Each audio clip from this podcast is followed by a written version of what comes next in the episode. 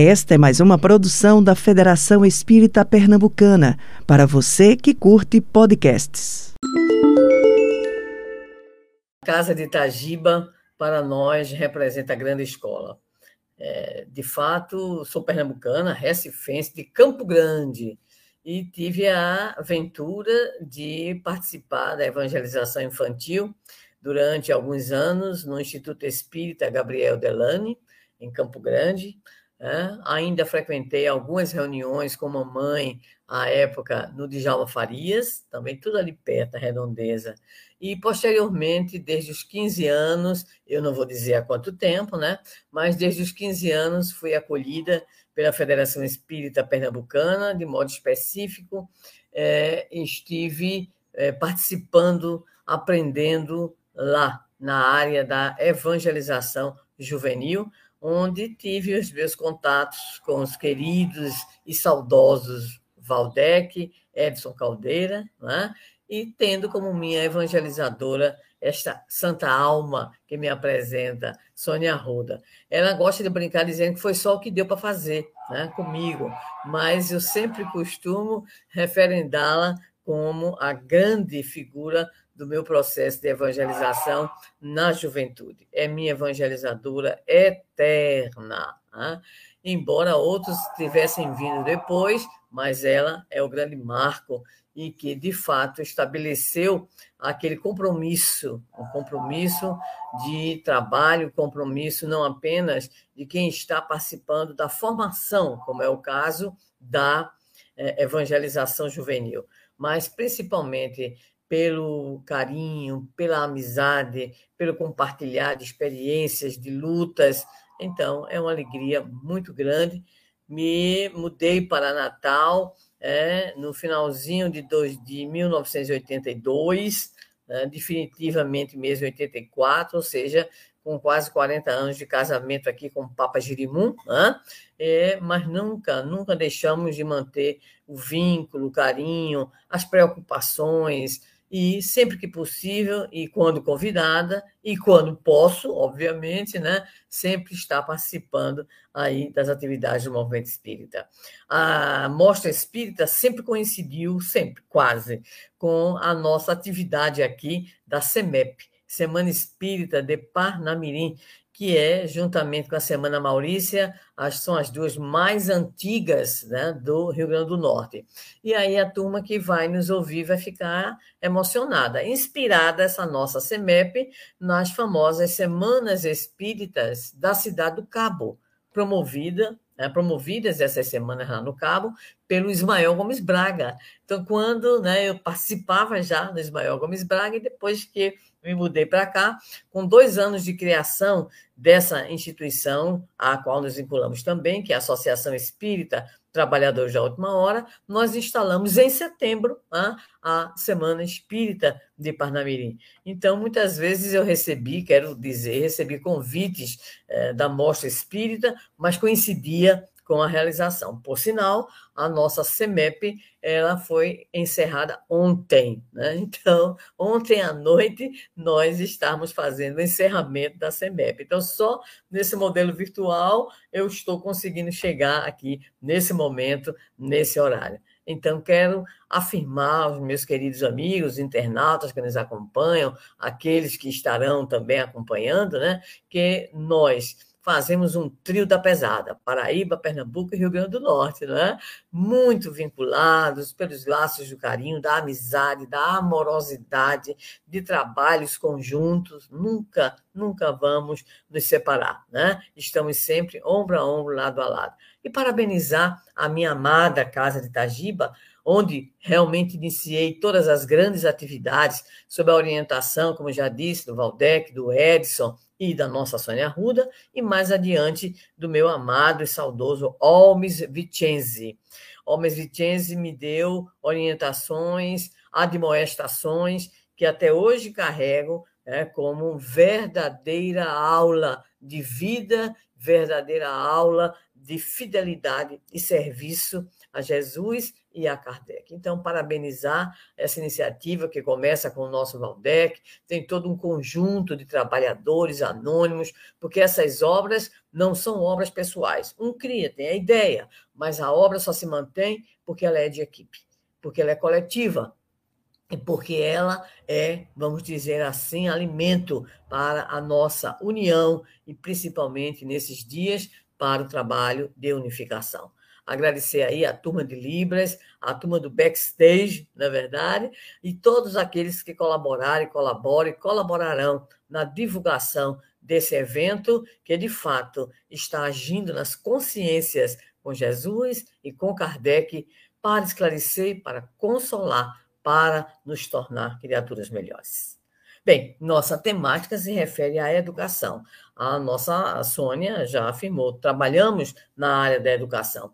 Eu vou dizer alguma coisa estranha, mas alguns amigos que eu sei que estão acompanhando de infância, né, aí em Pernambuco, em Recife, sabem que eu nasci dentro da escola. Imagina, né? Alguém nasce dentro de uma escola, foi que ó, sua mãe é, de repente pariu lá dentro. Veja bem, calma, vou esclarecer. Minha mãe, dona Teonila Borba de Medeiros, grande educadora, desencarnada fez dois anos, né? chegou aos 99, 98, quase 99 anos, e ela fundou o Educandário Tiradentes, lá em Campo Grande.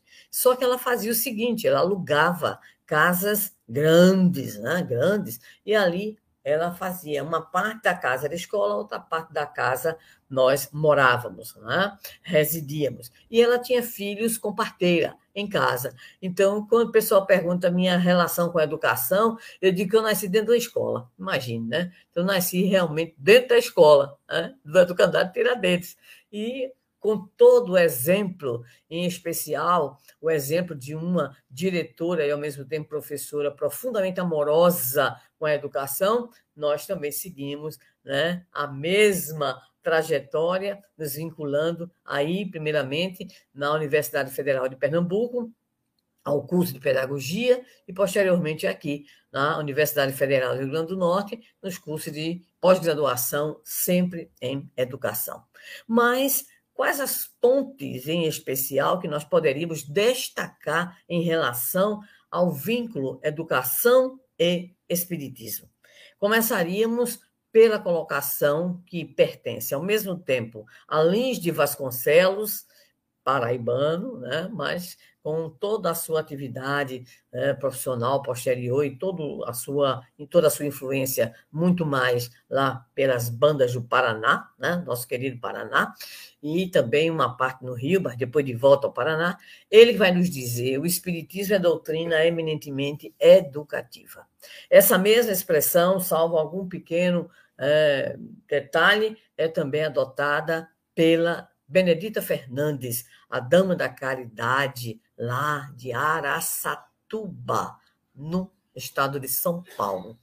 E vamos encontrar ainda, dentro das tradições literárias da, do nosso movimento, vamos encontrar uma obra que é pioneira, que é extraordinária dentro da temática educacional, da autoria de Pedro de Camargo, que era um evangelizador, mas codenominado de Vinícius. Ele publica, então, a obra O Mestre na Educação. Então, tomando essas referências, nós mergulhamos já de imediato na própria doutrina espírita, naquilo que é o corpo doutrinário do Espiritismo, para de fato entender essas afirmativas. A doutrina espírita é eminentemente educativa. Não é salvacionista, não tem nenhum tipo de promessa, mas nos apresenta a trajetória enquanto ser humano, espírito imortal, que deveremos cumprir para atender o objetivo que está claramente definido por Jesus e que aparece para nós no Sermão do Monte, especificamente em Mateus, capítulo 5, versículo 48, quando Jesus profere as palavras: Sede, pois, vós outros perfeitos, como perfeito é o vosso Pai celestial. Claro que Jesus só podia usar Deus como referência, né? Então, o que vai acontecer é que Jesus define para nós a nossa destinação, perfectibilidade. Doutrina espírita, então, é doutrina que não salva, mas que aponta o caminho da salvação, no sentido da conquista por parte do espírito da sua verdadeira essência, que é a sua perfectibilidade. Mas a grande pergunta que o próprio Kardec apresenta ao Espírito Verdade é essa: como é que a gente vai adquirir perfeição na trajetória de algumas décadas de experiência no corpo? E a resposta do Espírito de Verdade causou inicialmente uma certa surpresa ao codificador, que quando a alma não atende, não vai atender nunca esse processo numa encarnação, ela sofrerá outra reencarnação, outra encarnação, outras reencarnações. E ele dirá a Kardec você mesmo conta né, com inúmeras reencarnações.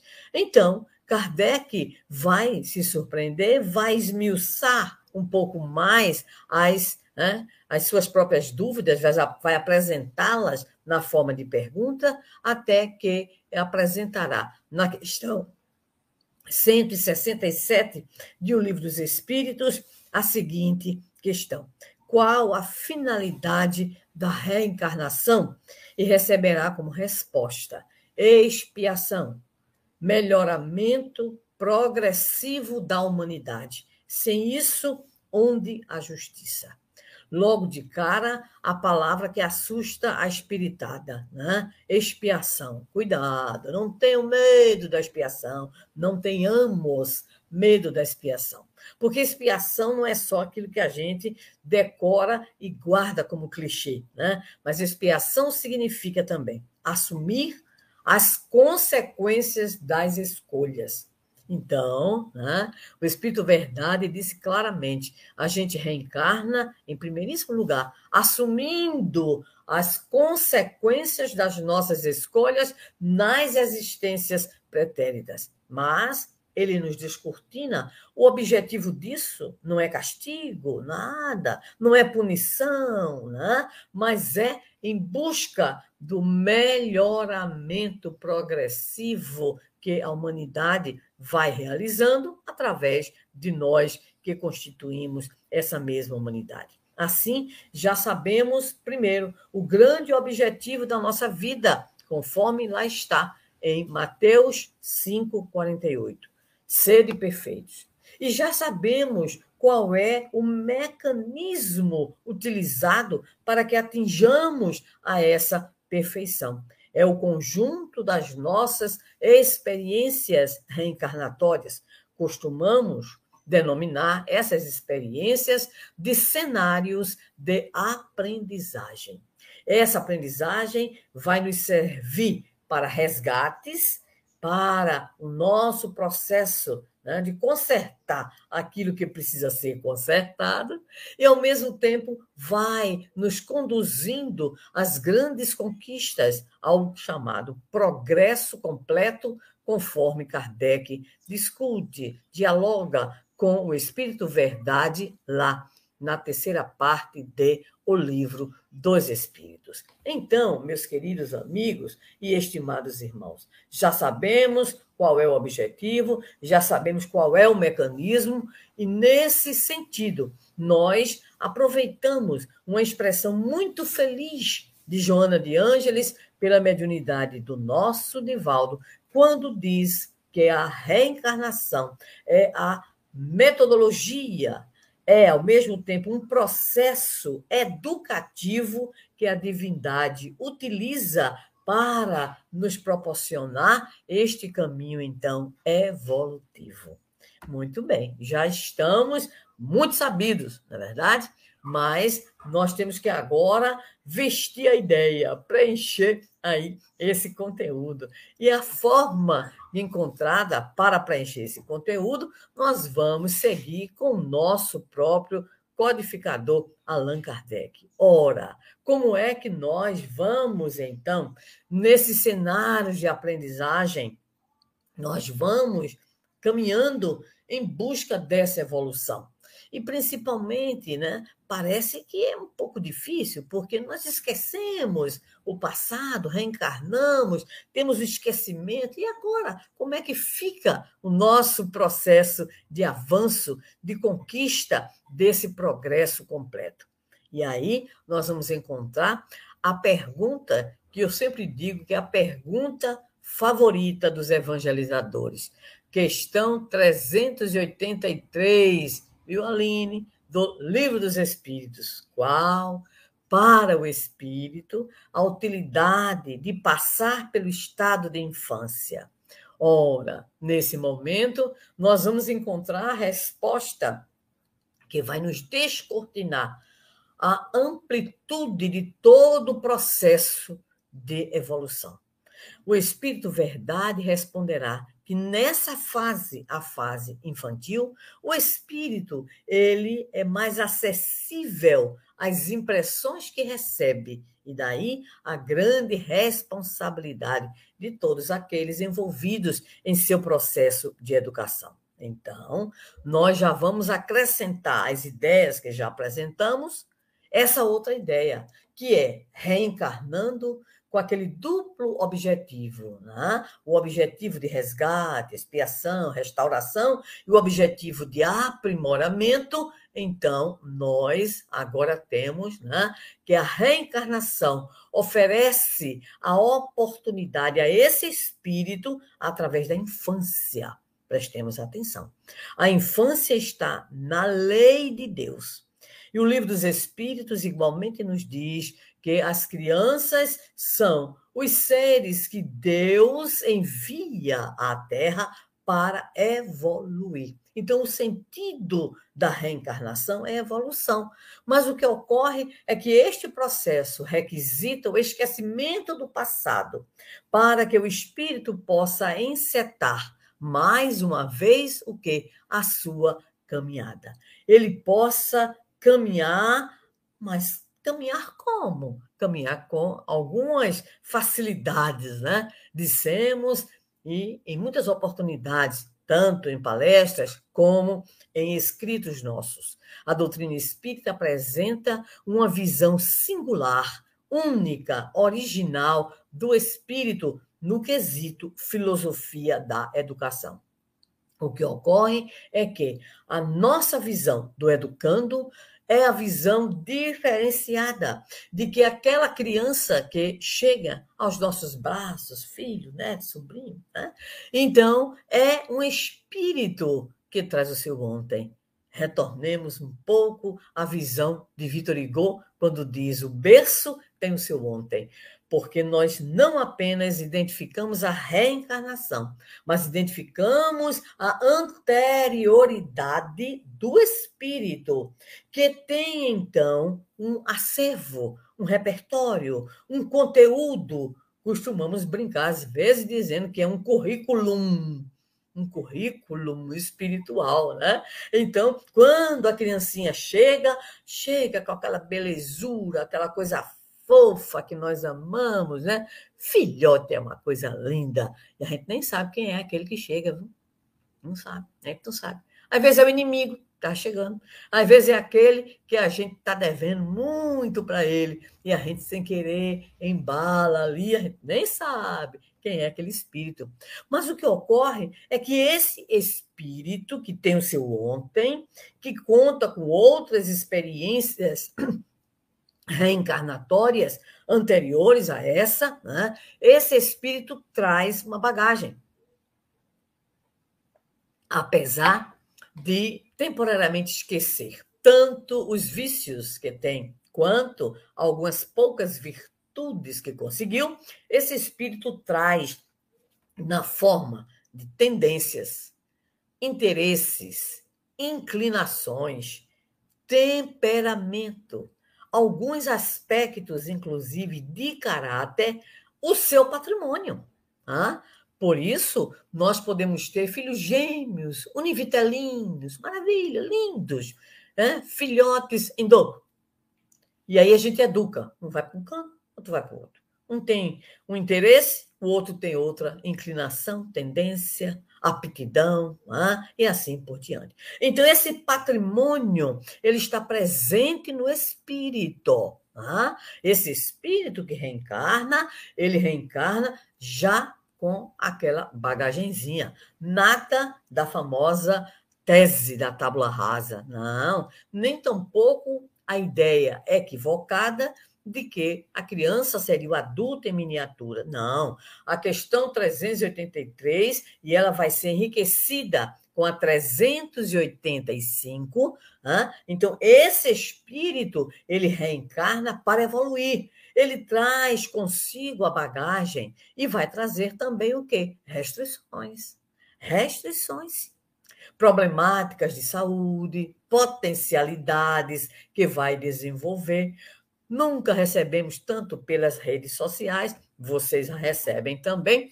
Um dia desse, eu cheguei, fiquei assim, ai meu Deus, né? Um danadinho de dois anos de idade, dois anos de idade, fala não sei quantos idiomas, já lê tudo. O outro aos sete anos, já na universidade. O outro aos doze, já com doutorado em matemática. Eu tenho dificuldade ainda com as quatro operações, né? Imagina. Então, muitas crianças têm surgido, e hoje a divulgação é muito grande das chamadas crianças prodígio, em todas as áreas, e principalmente na arte. Né? Então, é aquela criança que olha o piano, senta e toca uma peça de bar, imagine, Tchaikovsky, né? E aí a gente olha assim, meu Deus, eu fico catando onde está o dó. É porque cada um é cada um. Cada um reencarna com esse patrimônio também, com essas possibilidades. Mas prestemos atenção no finalzinho da resposta à questão 383. Responsabilidade daqueles que estarão com a tarefa da educação das crianças. Opa! A 385, já dissemos, Kardec antecipa discussões que só o século XX traria acerca da problemática da adolescência, né? E vai, inclusive, fazer uma pergunta extraordinária pela mudança que ocorre da infância para a adolescência.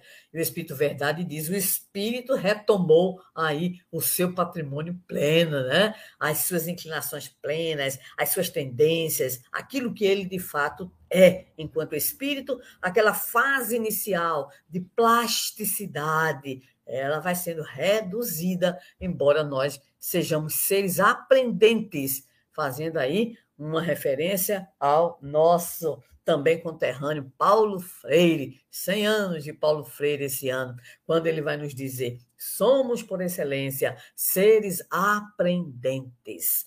Então, a gente aprende sempre, aprende mais, parece, na infância, mas a gente aprende na adolescência, a gente aprende na juventude, na adultez e, pasmem, na velhice. Alguém pode. Como? Perguntaram recentemente, uma pesquisa, aliás, né? qual é a fase né, em termos de faixa etária de mais produtividade. Eu fiquei tão feliz, né? A fase mais produtiva pelos estudos dos responsáveis pela área é de 60 aos 70. Então, você que me escuta aí, que é sexagenária, sexagenário, fico feliz, dos 60 aos 70, tá? Segunda fase de maior produtividade, 70 a 80. E agora? então, só na, na, terceira colocação vão surgir né, as outras faixas etárias. Então, nosso Paulo Freire completa razão. Somos seres aprendentes, inconclusos, incompletos, inacabados. E então, aprendendo, nós somos seres de aprendizagem. Estamos no contato conosco, no contato com os outros, no contato com o mundo. E é aí que nós desenhamos, mais uma vez, a palavrinha a qual nos referimos. São os nossos cenários de aprendizagem. Nós mesmos, o outro, da família aos grupos sociais, não é verdade? Então, nós estamos nesses cenários de aprendizagem buscando, agora sim, aquilo que deverá nos conduzir àquele objetivo da perfectibilidade, ou seja, como é que nós estaremos né, vivenciando essas experiências positivamente? Jesus né, nos traçou a meta. O Espírito Verdade esclareceu a Kardec: ninguém entra na vida corporal senão que não seja para crescer, para evoluir, para progredir. A grande pergunta é: e como é que a gente faz isso? Como é que a gente vai progredir com tantas confusões, né? com tantas dificuldades, com tantas limitações que nós temos? É exatamente isso que consubstancia a educação. Voltando ao nosso Paulo Freire, que tem um conceito magistral chamado ser mais. A educação ela busca o ser mais do ser humano. Ser mais o quê? Ser mais amigo, mais fraterno, mais inteligente, mais produtivo, mais inserido, mais crítico, enfim, mais tudo. E ele coloca para nós essa grande lição, só por curiosidade, lembrar que o pai de nosso Paulo Freire era espírita, Temístocles Freire e o nosso Paulo se refere ao seu pai com um respeito e uma admiração que ele diz assim em um de seus livros: Temístocles Freire, meu pai, espírita. Olha que responsabilidade, né? Boníssimo é a expressão que ele usa para se reportar ao pai que ele, né, entre aspas, perdeu em plena adolescência. Bem, esse ser mais é exatamente esse upgrade que a reencarnação ela reclama de todos nós. É a mesma palavrinha, não a mesma terminologia, mas a mesma ideia. Quando o Espírito Verdade responde na 167, melhoramento. Esse melhoramento é o upgrade, é o ser mais, ou seja, é o nosso progresso, é o nosso processo de crescimento e de evolução. É esse progresso completo a que se refere o Espírito Verdade na parte terceira de O Livro dos Espíritos. Mas educar é uma coisa tudo difícil. Eu sempre costumo dizer, já disse, inclusive aí na Amostra Espírita, que tem três coisas muito difíceis começadas com E. Né? A primeiríssima delas é educar. Educar é muito complicado. Não tem receita.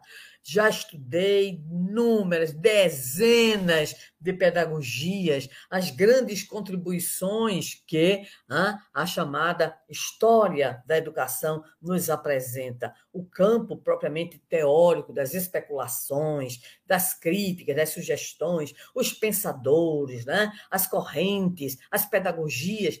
Educar é muito difícil é, é tão difícil que quando aquele ser reencarna, não tem manual de instrução, como diz o querido escritor brasileiro Isami Tibá.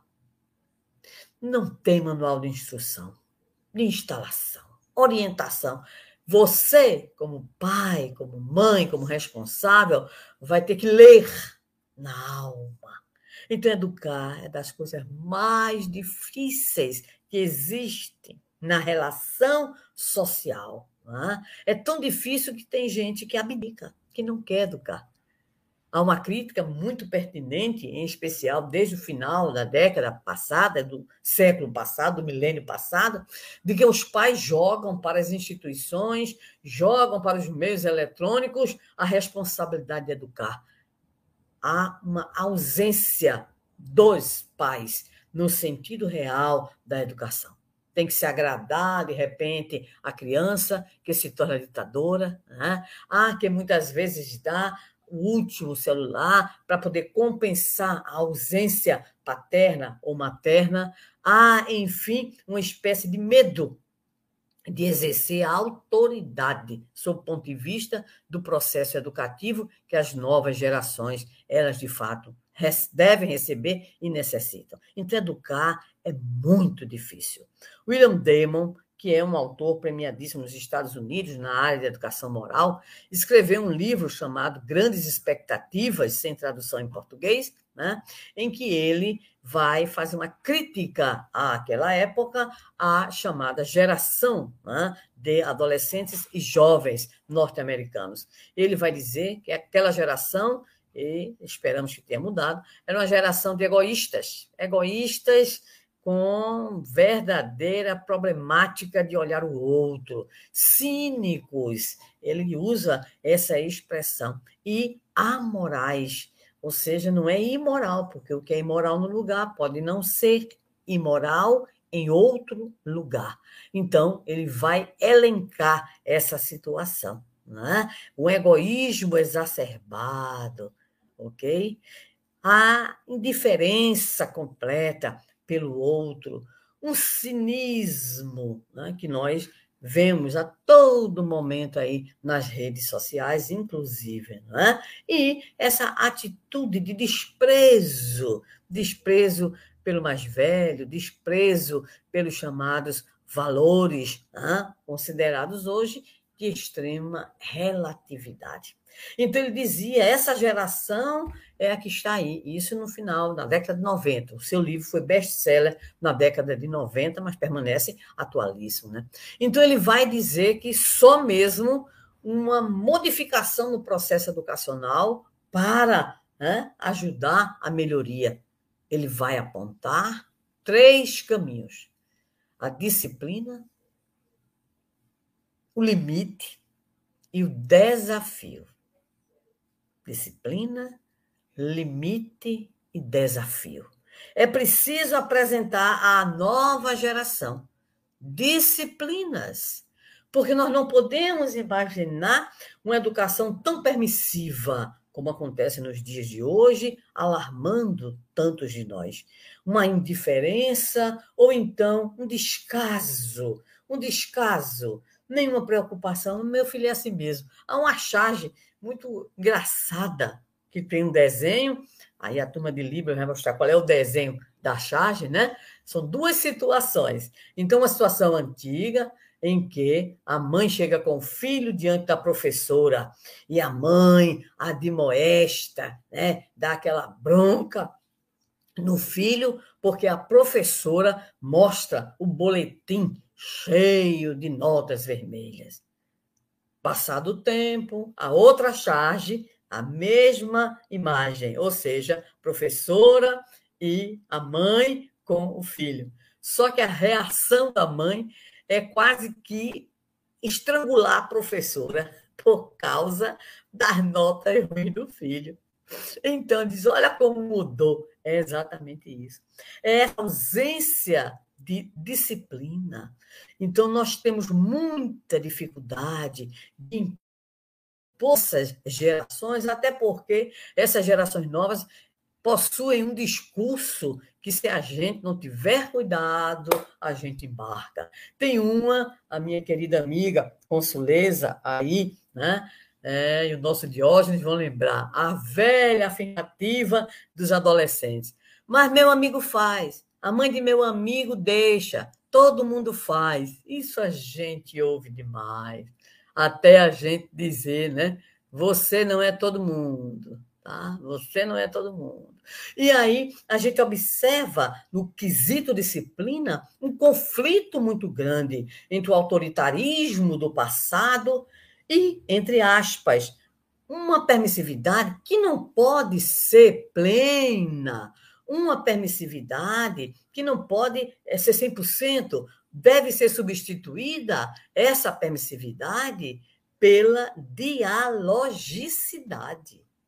Nem um extremo tradicionalista, autoritário, violento, nem o extremo permissivista de abandono, de indiferença, a dialogicidade. Para quê? Para que possamos disciplinar, sim, desde cedo. Lembro que uma vez meu irmão, aí em Recife, foi fazer uma crítica ao almoço lá de casa do sábado, que era toda a vida: feijão verde, arroz branco, né? farofa, farinha carioca, que chamava, né? e frango assado. Então, um belo dia ele chegou assim, até sem camisa, e já foi procurando almoço, tinha jogado bola, e aí disse assim: de novo, de novo. Isso de novo, todo sábado é isso. Minha mãe olhou para ele e disse: levante, põe uma camisa, você não almoça hoje, porque você não respeita a nossa luta. A mamãe era viúva, imagina, né? Seis filhos para criar. Você hoje não almoça.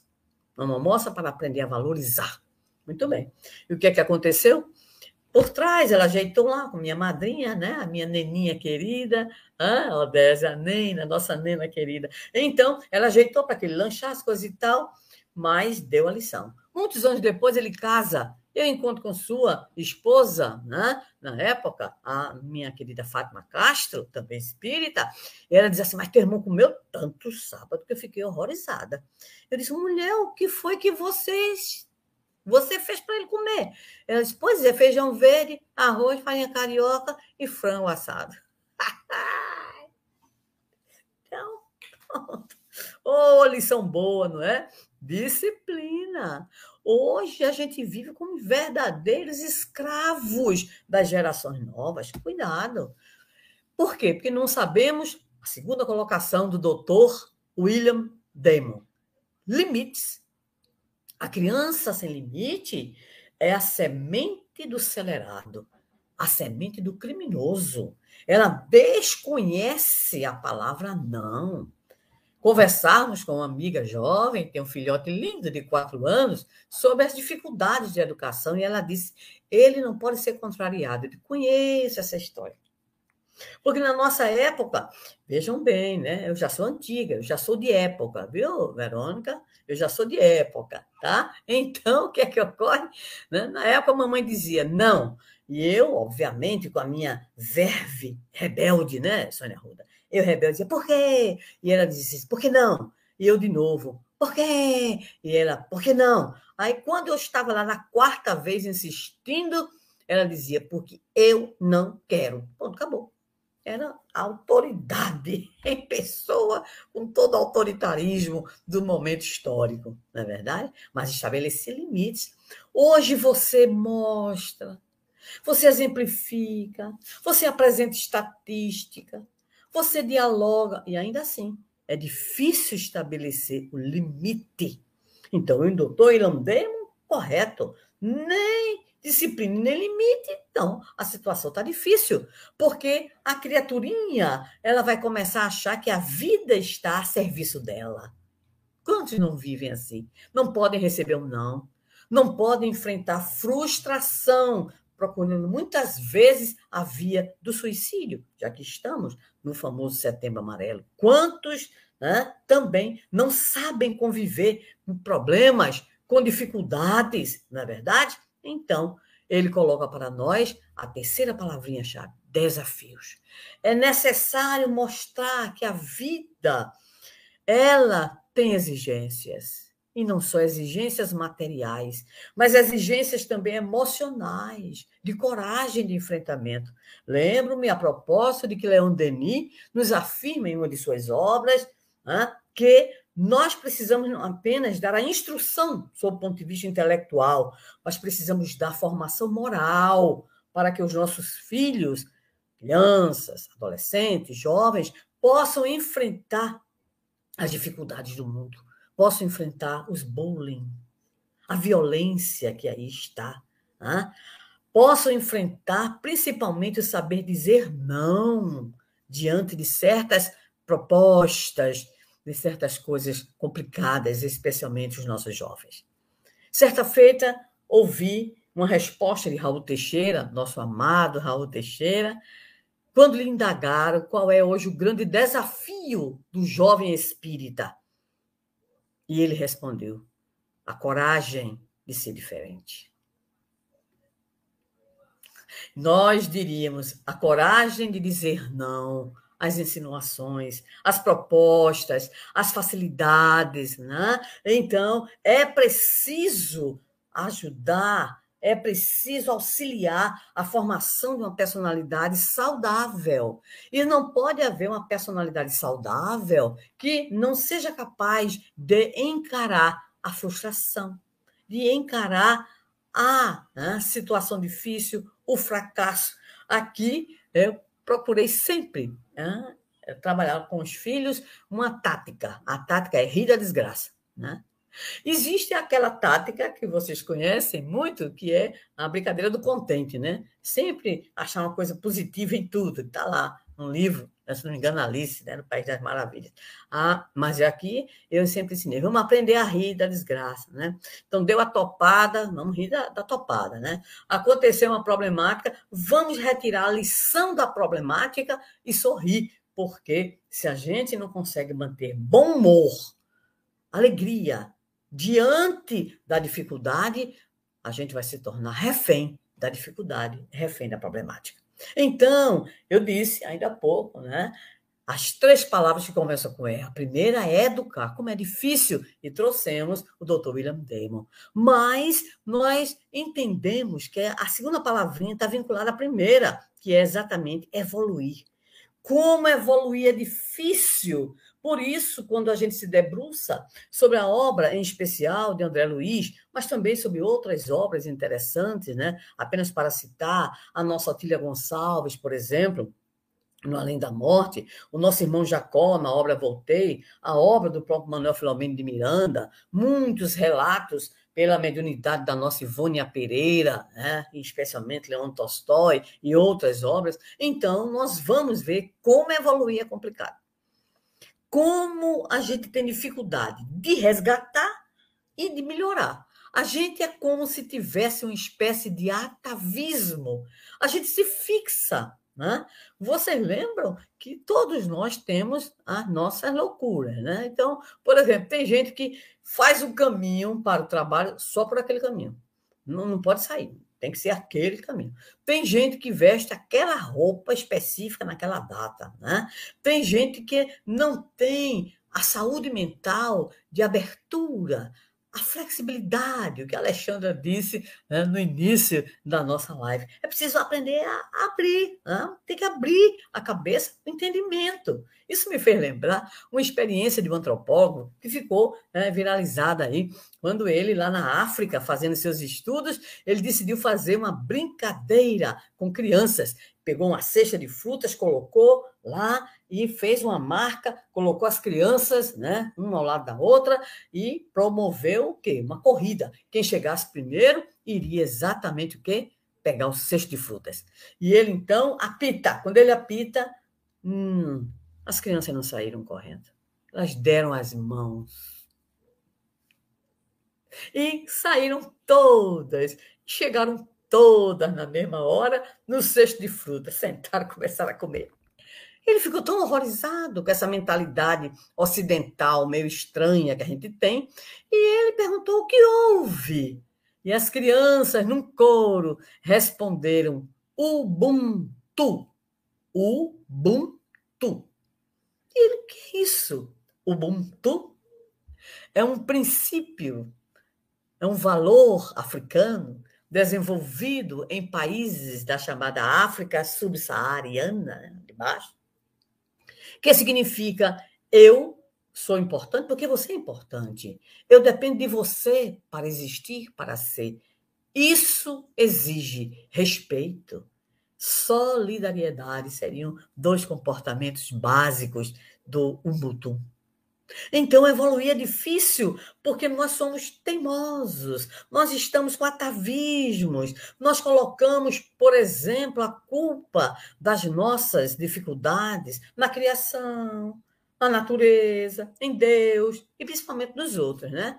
Então, nós adoramos apontar os outros como culpados. Então, evoluir implica necessariamente mudança de postura mental, de abertura para a compreensão, que vai exigir, primeiramente, conforme o livro dos Espíritos de novo nos ensina, uma chave.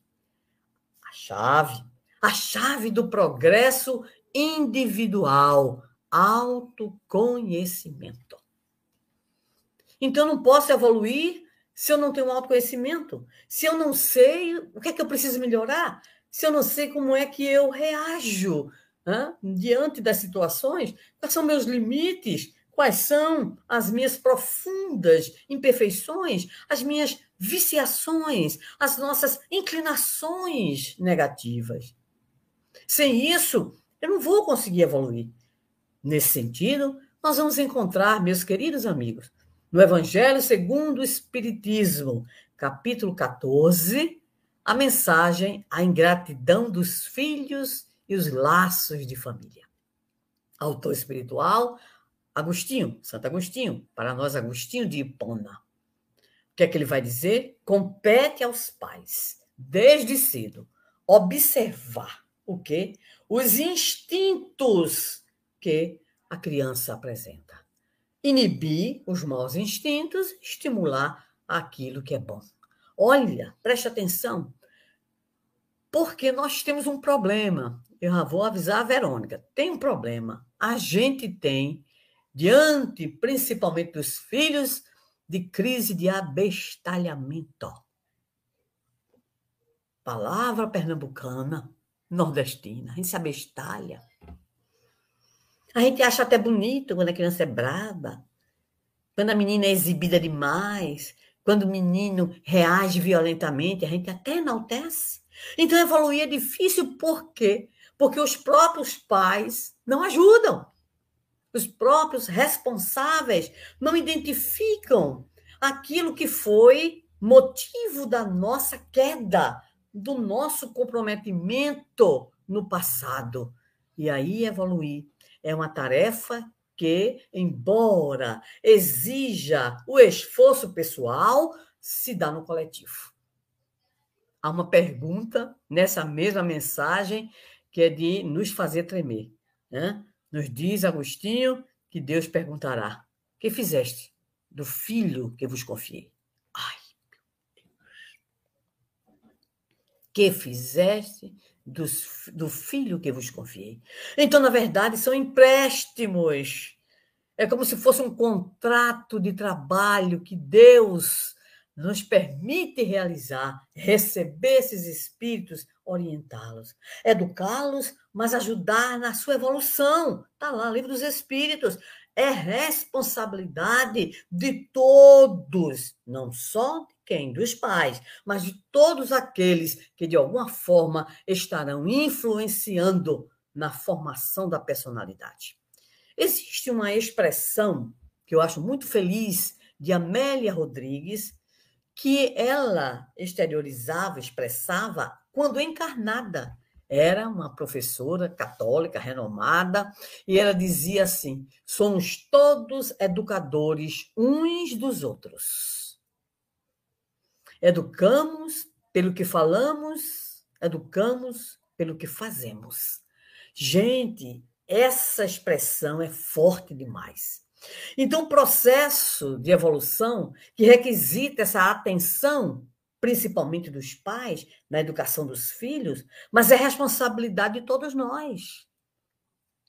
lembro-me, trabalhando aqui é, em Parnamirim, na atividade da evangelização, um grande núcleo de evangelização, nós tínhamos 350 crianças, adolescentes e jovens, né, 44 trabalhadores, nós sempre reuníamos, nos reuníamos nós dizíamos: todos somos evangelizadores, não só os que estão na sala de aula. Porque o que está na portaria tem uma responsabilidade na forma de tratar, na forma de acolher. Aquele que está né, na cozinha e que vai servir, que a gente tinha lanche, né? eu fui cozinheiro um ano, viu, Sônia Ruda? Eu só tinha dois pratos, era macarronada bolonhesa e arroz covo. Arroz com ovo, um prato né, internacional. Arroz com ovo. Então, né, nós orientávamos a todos, todos somos evangelizadores. Porque eu tenho um evangelizador fazendo trabalho lá na sala de evangelização. Mas se ele é maltratado, se ele não é bem acolhido, se ele recebe uma, uma repreensão com mais tintas, vamos dizer assim, aquele trabalho que foi feito pode não receber. Né? E a prova disso, eu tive certa feita uma experiência, agora numa casa bem pequena de evangelização, também lá em Parnamirim, quando um menino de uma família desapareceu. Desapareceu. E de repente ele apareceu, mas meses depois. O pai, que era viúva, a mãe, a viúva não, a mãe foi embora, deixou e ele, então, depois tirou as nossas crianças e levou para uma outra instituição religiosa, né? onde, inclusive, o pessoal não aguentou e expulsou. Muito bem, mas um deles, é, ele apareceu lá na nossa instituição, a Trabalhadores de Última Hora. E quando eu vi, eu fiquei tão surpresa, né? Eu disse, que coisa boa que você está aqui, que alegria, né? Outra evangelizadora também disse, ai, que bom que você veio. Ele disse assim, eu vim só hoje. A gente achou estranho, né? Eu vim só hoje. E eu vim, olhou para mim e disse, porque eu sei que a senhora gosta de mim. Gente, eu quase desencarno, sabe? Eu acolhi com o maior carinho, fizemos tudo, soubemos depois de muitas dificuldades da família, o pai com os demais filhos, mas foi a prova, a prova de que somos todos evangelizadores em qualquer momento da nossa vida. Ele voltou porque ele sabia que ali tinha acolhimento, nós né, recebemos com muito carinho a ele com envolvimento, enfim, até com os mimos, né? Ele nunca mais voltou, nós não sabemos. Mas aquilo marcou indelevelmente, vou traduzir essa palavra, para sempre o meu coração. Né? Sempre. Então, toda a vida eu me lembro disso. O trabalho da evangelização, que é um dos caminhos auxiliares do processo evolutivo, não só de crianças, adolescentes e jovens, mas de evangelizadores, de dirigentes, de todos os trabalhadores, né? é um potencial extraordinário para a evolução, pela nova visão de mundo, né? pela construção de um sentido de vida, pelo acolhimento, pelo estímulo à interação, à integração, ao protagonismo. Então, tudo isso nós podemos encontrar no trabalho também da evangelização. Então, tudo isso para quê? Para evoluir. Tudo isso para que nós possamos criar, como nos diria o codificador referendado pelo Espírito Verdade, novos hábitos. A educação, nos afirmaria Allan Kardec, né? é o conjunto dos hábitos adquiridos. Então, se nós conseguirmos, nesses processos, substituir hábitos infelizes, nocivos à nossa personalidade, nocivos à sociedade, se conseguirmos substituir por hábitos saudáveis de companheirismo, de solidariedade, de Ubuntu, né? Ubuntu, de respeito, de fé. Hein? Então, se nós conseguirmos, nós estaremos na grande trajetória da evolução. A educação estará sendo, pois, o nosso caminho, a nossa trilha de evolução. Mas alguém deve estar esperando o terceiro, tá? O terceiro é bem rápido. Então, educar é o primeiro é, é evoluir é o segundo e emagrecer é o terceiro. O nível ficou impressionada. Emagrecer. Eu digo que são três coisas difíceis.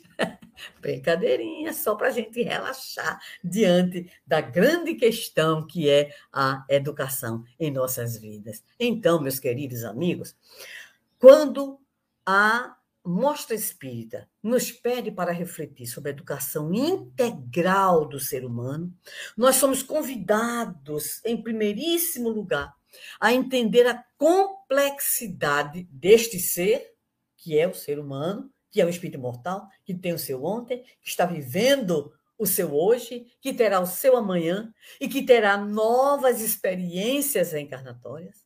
Então, quando nós conseguimos ver a partir da leitura espírita a complexidade deste ser, nós entendemos a complexidade da educação. A palavra educação ela tem duas origens latinas. A primeira, educare, que significa agir de fora para dentro, ou agir sobre. A segunda palavra, também latina, educere, significa chamar, puxar, vamos dizer assim, provocar o aparecimento daquilo que o outro tem. Claro que entendemos que em fases da nossa vida precisamos agir, como educar. Por exemplo, a criança precisa aprender a escovar os dentes, né? entregar a toalhinha para ser colocado, porque senão vai ser aquele adulto marido chato que continua colocando a toalha molhada na cama. E a mulher enlouquece, não é verdade? Então, nós somos chamados desde cedo a alguns hábitos, que são hábitos que nós vamos fazer mediante certos condicionamentos que são importantes e necessários. Mas, sem dúvida alguma, a grande proposta espírita é eduzere, é chamar, é trazer, é possibilitar que aflore daquela criatura as suas potencialidades. Qual a grande problemática que vivenciamos nos dias de hoje para, de fato, termos a educação integral? É a visão limitada do ser humano, é a visão que fecha a criatura humana numa experiência biológica e social, claro, né, fisiológica, essa coisa toda, mas que não vê o espírito que ali está com seu ontem com seu amanhã. É uma visão reducionista. É tão reducionista que é depender da corrente de pensamento, do tipo de pedagogia, do tipo de filosofia que embasa essas práticas, é como se de repente educar fosse somente instruir sob o ponto de vista de conteúdos, sob o ponto de vista né, daquilo que a criança, o adolescente, o jovem deve receber. E mais adiante, a chamada formação profissional, né, que acompanha o indivíduo o restante da sua vida. Como hoje ele não se aposenta, então vai até né, não sei quanto tempo. Então, é uma visão reducionista, é uma visão limitada. Há um privilégio para quê? para o aspecto meramente intelectual, profissional, técnico. Então, essa educação né, que se fecha e que cá entre nós ainda está aí firme e forte. Eu já entrei em parafuso com as escolas, com a escola da neta, né, com as experiências que acompanhamos em outras escolas também, que é apenas conteúdo, conteúdo e conteúdo. Certa feita, eu diria a uma coordenadora pedagógica, numa das últimas reuniões que participei, decidindo participar, né? Eu disse assim, é, eu entendo que o compromisso da escola é com a aprendizagem, mas é um problema, porque o compromisso de vocês não é aprendizagem, é passar conteúdo, é ir da primeira página até a última página do material que a escola adota. Isso é lamentável. Mas é essa visão reducionista que nós vivenciamos. Encontramos e acompanhamos, porque temos também relações, os nossos adolescentes e jovens absolutamente enlouquecidos com o Enem. Enlouquecidos com conteúdo demais. Enlouquecidos, e muitos deles chegam ah, aos seus cursos enlouquecidos, desenvolvendo transtornos, apresentando problema de saúde mental. Me lembrei do Léo, meu querido e amado Leonardo Machado, né? quando dizia numa resposta aí em algum evento que ele participou, alguém estava comentando comigo o problema né, de tantos alunos universitários né, de medicina complicados, né? Alguns, inclusive, enveredando por caminhos de suicídio, em pleno né, século XXI. E ele dizia assim: o indivíduo, geralmente, quando vai se candidatar a um curso de medicina, é primeiro de classe. Aí, quando chega, passou. Quando chega na turma, tem pelo menos mais 30, né? 39, 40 primeiros de classe. A pressão é violenta, a pressão é muito forte. Então, nós vemos adolescentes e jovens né, absolutamente vivenciando a experiência da pressão, muitas vezes com a incompreensão dos pais. As exigências descabidas. Aqui sempre dissemos aos filhos: vocês nasceram para evoluir, nasceram para ser felizes. Esse é o objetivo da vida. Se estudar ajuda, Ótimo, estuda. Se fazer curso ajuda, ótimo. Se isso tudo tem a ver com sobrevivência, ajuda. Agora, a finalidade da vida maior é evoluir, é nos educarmos. Mas, lastimavelmente, a nossa sociedade não tem ajudado muito nesse sentido. Então, é uma educação reduzida.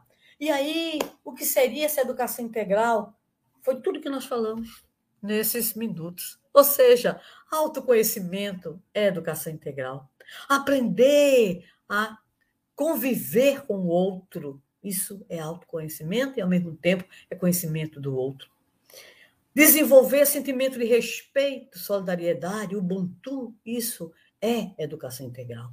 E principalmente aquilo que a doutrina espírita nos apresenta, não só no livro dos Espíritos, como também no Evangelho segundo o Espiritismo e a Gênese também. Educação moral. É o que Kardec nos diz. Não educação livresca, mas aquela que tende a formar o homem de bem. Vamos usar hoje uma palavrinha melhor, né? A pessoa de bem. Esse é o grande objetivo, minha gente, da educação. A educação que deve nos tornar pessoas melhores em todas as áreas, na área da arte, na contemplação da natureza, na responsabilidade ecológica, no trato da civilidade com os mais humildes. Então, quem tiver qualquer dúvida sobre o que é essa educação integral e em especial que comportamentos devem ser esses, numa visão que não é reducionista, mas que é ampla, é só abrir capítulo 17 do Livro dos Espíritos e a gente vai ver ali para nós a página O Homem de Bem.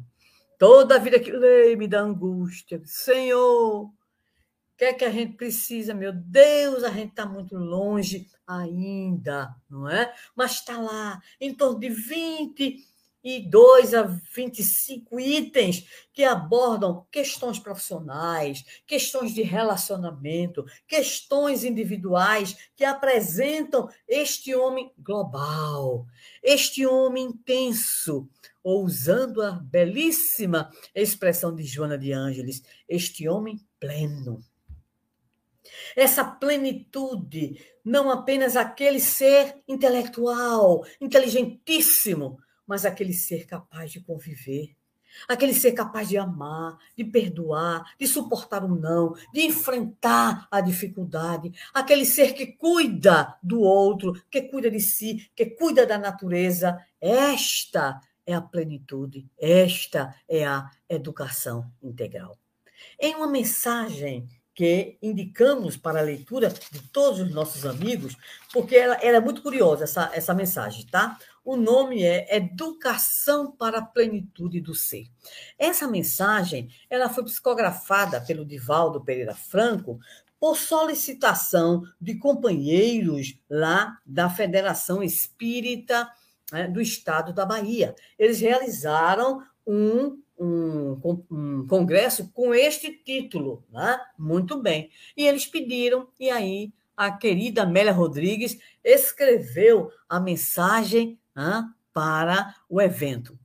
A mensagem, a educação para a plenitude do ser. Como professora de fundamentos, durante muitos anos eu usei, porque eu trabalhava com uma disciplina introdutória para as licenciaturas, chamada exatamente Introdução à Educação, e eu levava essa mensagem. Eu pedi assim, perdão, tá, Divaldo e Amélia Rodrigues, então eu colocava somente Amélia Rodrigues, entre parênteses, educadora católica baiana, porque aí não gerava problema. Ele disse assim: não, se a não ela, não, ela não vai se preocupar com isso, não. Mas, curiosamente, eu descobri que ele não tinha publicado essa mensagem. Ele não tinha publicado essa mensagem. E no contato com ele, em uma pesquisa oportunidade né, de realizar, isso por volta de 2013, 2014, eu descobri, ele disse, que mensagem é essa, Sandra? Eu disse, chama-se Educação para a Plenitude do Ser. Ela faz, primeiro embasa o conceito de educação, apresentando a importância da família, né, situando que a família ela foi também delegando a outras instituições a tarefa educacional, faz, eu sempre gostei de usar isso, uma viagem histórica, desde desde a educação antiga, passando pela né, educação medieval, renascimento, chegando às grandes pedagogias dos séculos, principalmente 20, mas também contribuições do século XIX. Ele olhou para mim e disse: Eu não tenho essa mensagem. Ele, não é possível, não acredito que tu não tens esta mensagem. Manda para mim. Eu tinha um encarte que eu sempre guardei, mandei para ele. Em 2014, preste atenção, quem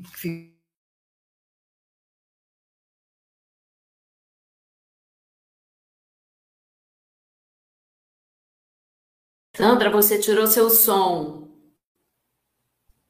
Oi, desculpa, Agora bateu sim. aqui tá bom? Então, no livro Compromissos de Amor, 2014, publicado pela Leal, capítulo 6, Educação para a Plenitude do Ser, com o qual nós concluímos as nossas reflexões. Porque após todo esse esboço histórico, ela vai dizendo para nós, não obstante todo esse longo processo evolutivo, nos conceitos e métodos, a educação ainda não alcançou o seu fanal, o seu objetivo. Qual é esse objetivo? Ela nos vai nos dizer: libertar o indivíduo das suas paixões e compromissos negativos que o atam ao passado, na condição de espírito imortal que é, em crescimento e desenvolvimento das potencialidades que lhe jazem adormecidas. Ela continua: a verdadeira educação é aquela que tem caráter global, que atende o ser em todas as suas expressões. Infunde-lhes hábitos morais saudáveis, graças aos quais se formam o caráter, a personalidade que se lhe integram à essência espiritual. E essas conquistas são transferidas de uma para outra reencarnação, de forma a alcançar a felicidade real. Olha aqui, dupla situação: resgate, melhoramento, reparação, aperfeiçoamento, com vistas a que cada vez mais reencarnemos com o melhor patrimônio, né? levando de reencarnação em reencarnação esse nosso patrimônio espiritual. Ela continua. Essa educação não pode prescindir dos métodos psicopedagógicos da atualidade, porém ampliados com a orientação espiritual que levará o educando à compreensão da sua realidade eterna, da finalidade da existência terrena e de como conduzir-se para conseguir o êxito que lhe está destinado. Este processo, vai concluindo, centra-se no amor que deve ser a tônica do educador e plenamente concorde com o conhecimento intelectual na compreensão dos valores morais, dos valores morais do educando, trabalhando-lhe a argila cerebral de forma a plasmar nela os tesouros inalienáveis do espírito, sem castração nem liberação total, antes auxiliando a disciplinar-se, a desenvolver os sentimentos elevados com os quais marchará no rumo da sua libertação total. Que maravilha, né, meus irmãos? Mas ela faz ainda um alerta. Quem é que vai fazer essa educação? Quem vai levar adiante essa proposta de educação? Né? Então, ela vai dizer: educar-se para melhor educar. Eis o grande desafio mediante o qual o indivíduo alcança a autorrealização. Pais, educadores, evangelizadores, adultos, somos todos chamados para cumprir essa tarefa educacional, a nos auto educarmos. E, finalmente, a educação para a plenitude do ser é a única maneira de construir uma sociedade rica de amor e de valores éticos, na qual as injustiças sociais, políticas e discriminatórias de toda espécie deverão ceder lugar à vigência da verdadeira fraternidade. E tudo isso a partir de quê, minha gente? A partir da visão de Jesus como modelo e guia, tendo também a contribuição extraordinária que amplia a nossa visão de mundo, de vida, de existência, de educação, que a doutrina espírita nos proporciona para que haja, de fato, o surgimento de uma nova era para a humanidade, conforme nosso Alberto discorreu logo mais cedo. Nossos agradecimentos a todos vocês, à Federação Espírita Pernambucana, aqueles que pacientemente nos escutaram, a minha amada Sônia Ruda, ao Grupo de Libras, a Cristina, a turma do Backstage, a Osgley, enfim, a todos, dizendo nessas palavras finais estamos juntos. Hashtag estamos juntos. Estamos juntos para quê? Para emagrecer não só, viu? Mas principalmente para educar, nos educando para evoluirmos através dos nossos esforços no bem, para que o sacrifício da cruz não se torne em vão. Que Jesus abençoe a casa de Itagiba. Estamos aqui, sempre, juntos, ombro a ombro, lado a lado, junto àqueles queridos amigos que nos antecederam, alguns dos quais se despediram de nós até precocemente, né, Edson Caldeira? Nos deixando saudades, mas nos deixando algo muito importante, que é o exemplo de fidelidade a Jesus e a Kardec. Que ele nos abençoe e que Itagiba continue mostrando sempre o rumo norte da nossa casa e do movimento espírita. Muito obrigada. Você ouviu o podcast da Federação Espírita Pernambucana.